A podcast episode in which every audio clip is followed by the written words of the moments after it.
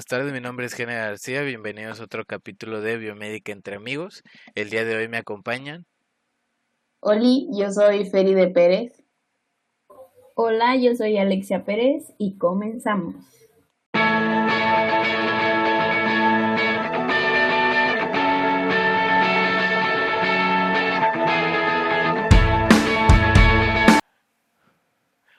Bueno, el día de hoy vamos a continuar con el tema de mediciones, de mediciones. Este, ya les habíamos hablado un poco como sobre cómo elegir el equipo que tiene que ser este calibrado primero, la importancia que estos llegan a tener, también con lo del inventario, la importancia de este.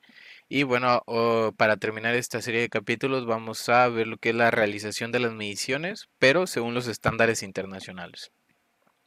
Este, como hablamos también de la seguridad eléctrica, pues bueno, hay diferentes organizaciones que se encargan de decirnos como que la, los estándares y procedimientos que debemos de seguir para asegurarnos de estar dando una correcta calibración o medición, este, ver que lo que estamos haciendo, pues bueno, está bien, está certificado.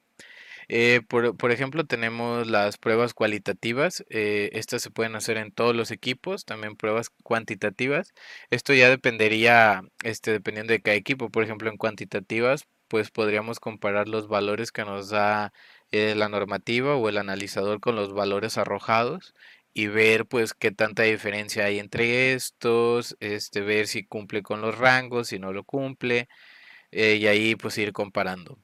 Este también podemos, pero bueno, para esto pues no podemos como que echar todos en el mismo cajón, necesitamos diferenciarlos y entre estos podemos encontrar varios grupos. Este, ¿alguien que me los pueda decir? Yo los menciono. Bueno, gracias. Eh, lo que, ya lo que acaba de, de mencionar mi compañero, pues los dispositivos son agrupados por lo cual aumentará la competencia del personal en el dispositivo, como la calidad también de las mediciones, eh, los rendimientos.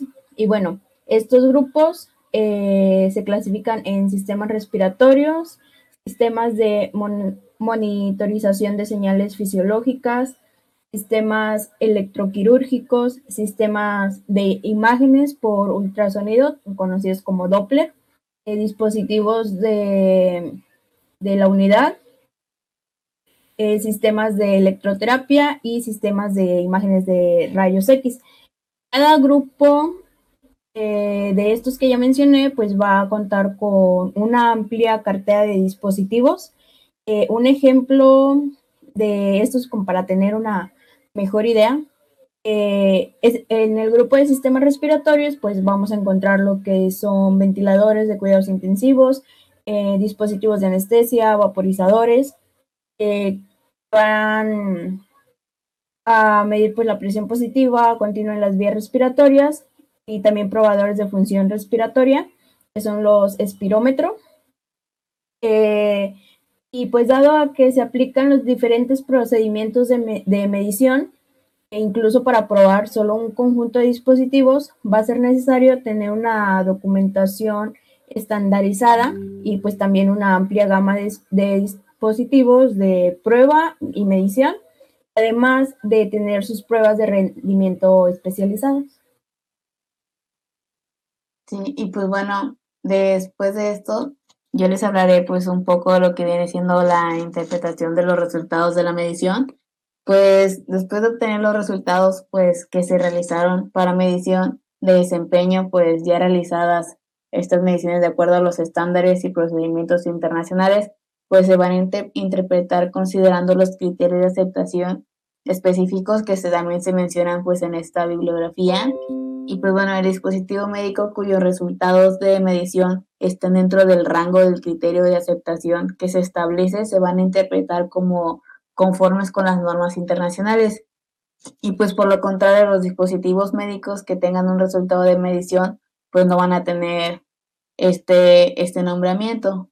Pero también otro tema importante aquí es que después de la realización se tiene que hacer un etiquetado de dispositivos, pues después de las mediciones. Y pues bueno, dentro de estas mediciones de rendimiento, los etiquetados van a tener diferentes colores, que cada color se va a significar pues diferente, diferentes cosas. Y pues bueno, eh, les voy a hablar un poco pues de los colores. Aquí se menciona que si el dispositivo médico pues cumple con los estándares internacionales de acuerdo con los resultados de la medición del rendimiento, este va a tener una etiqueta de color verde y pues de lo contrario va a tener pues una etiqueta de color rojo. Si uno de los módulos eh, no funciona correctamente en un dispositivo médico multimodal, pues el dispositivo va a estar etiquetado con una etiqueta amarilla y pues bueno, el dispositivo con etiqueta verde pues se va a poder utilizar sin tener problemas, el rojo pues no se va a utilizar y pues el estado de, de un dispositivo rojo debe estar informado pues a la unidad médica o al departamento técnico correspondiente para que pues lo chequen y estén atentos de este equipo. Y pues bueno, la etiqueta amarilla va a significar que pues apto, pero para un uso limitado. Entonces pues es importante que también se esté atentos al tipo de etiquetado y a los colores que se tienen los dispositivos. Y pues bueno, también dentro de ese etiquetado se tienen que agregar fechas donde se realizaron y pues las personas que, que estuvieron a cargo.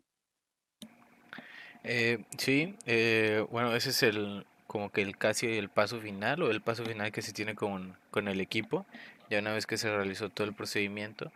Ya por último, pues seguiría lo que es la elaboración de certificados. Bueno, esto para qué nos va a servir, así como la etiqueta, pero este va a ser como que ya un archivito, un formato en donde además de la etiqueta vas a tener ya un poquito más de información sobre eh, toda la información de que el nombre, modelo, número de serie, número de biomédico, la ubicación donde se encuentra, información sobre con qué lo analizaste o con qué lo calibraste, cuándo lo hiciste, cuándo toca la próxima medición, este, cuál fue la incertidumbre de la medición realizada, eh, tu firma o en caso de que un proveedor externo lo haya hecho, bueno, la firma de él y la firma del jefe del departamento de biomédica de que lo aceptó. Eh, todo esto pues ya sería este incluido en las bitácoras. En las bitácoras es donde ya se va a llevar como que el control y también lo mencionamos dentro de lo de inventarios, pues ya nos serviría a más o menos saber si el equipo está en buenas condiciones, malas condiciones, si nos ha estado fallando mucho este o no. Y bueno, para terminar, eh, algunas conclusiones que tengan ustedes, compañeros, sobre la importancia del etiquetado y de la diferenciación y de las normas.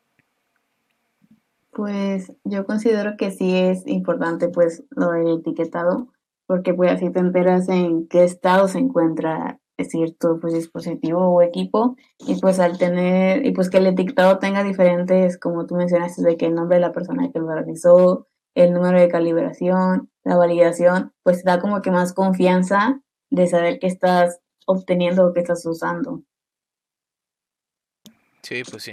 Sí sí tienes razón este, pues sí, yo opino lo mismo, es como que para llevar un, mejor control y como que no dejar pasar las cosas, porque luego si no llevamos pues. el, control se puede descomponer y ni a quién echarle la culpa. Sí, y pues ya con ese etiquetado. identificación también para eso sirve también las etiquetas. Sí, para identificar, pues que llega a pasar un problema y pues ya sabes, pues al menos quién estuvo al cargo de esa calibración. Ah, pues sí, sí, con quién ir a quejarte.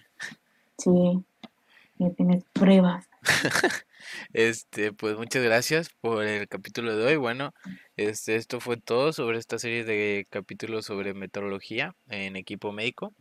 Eh, espero les haya gustado y bueno, de mi parte es todo y los esperamos en el próximo episodio. Adiós. Nos vemos a la próxima. Adiós. Nos vemos. Gracias por escucharnos y estar ahí atento de nuestros capítulos. Y pues bueno, muchas gracias.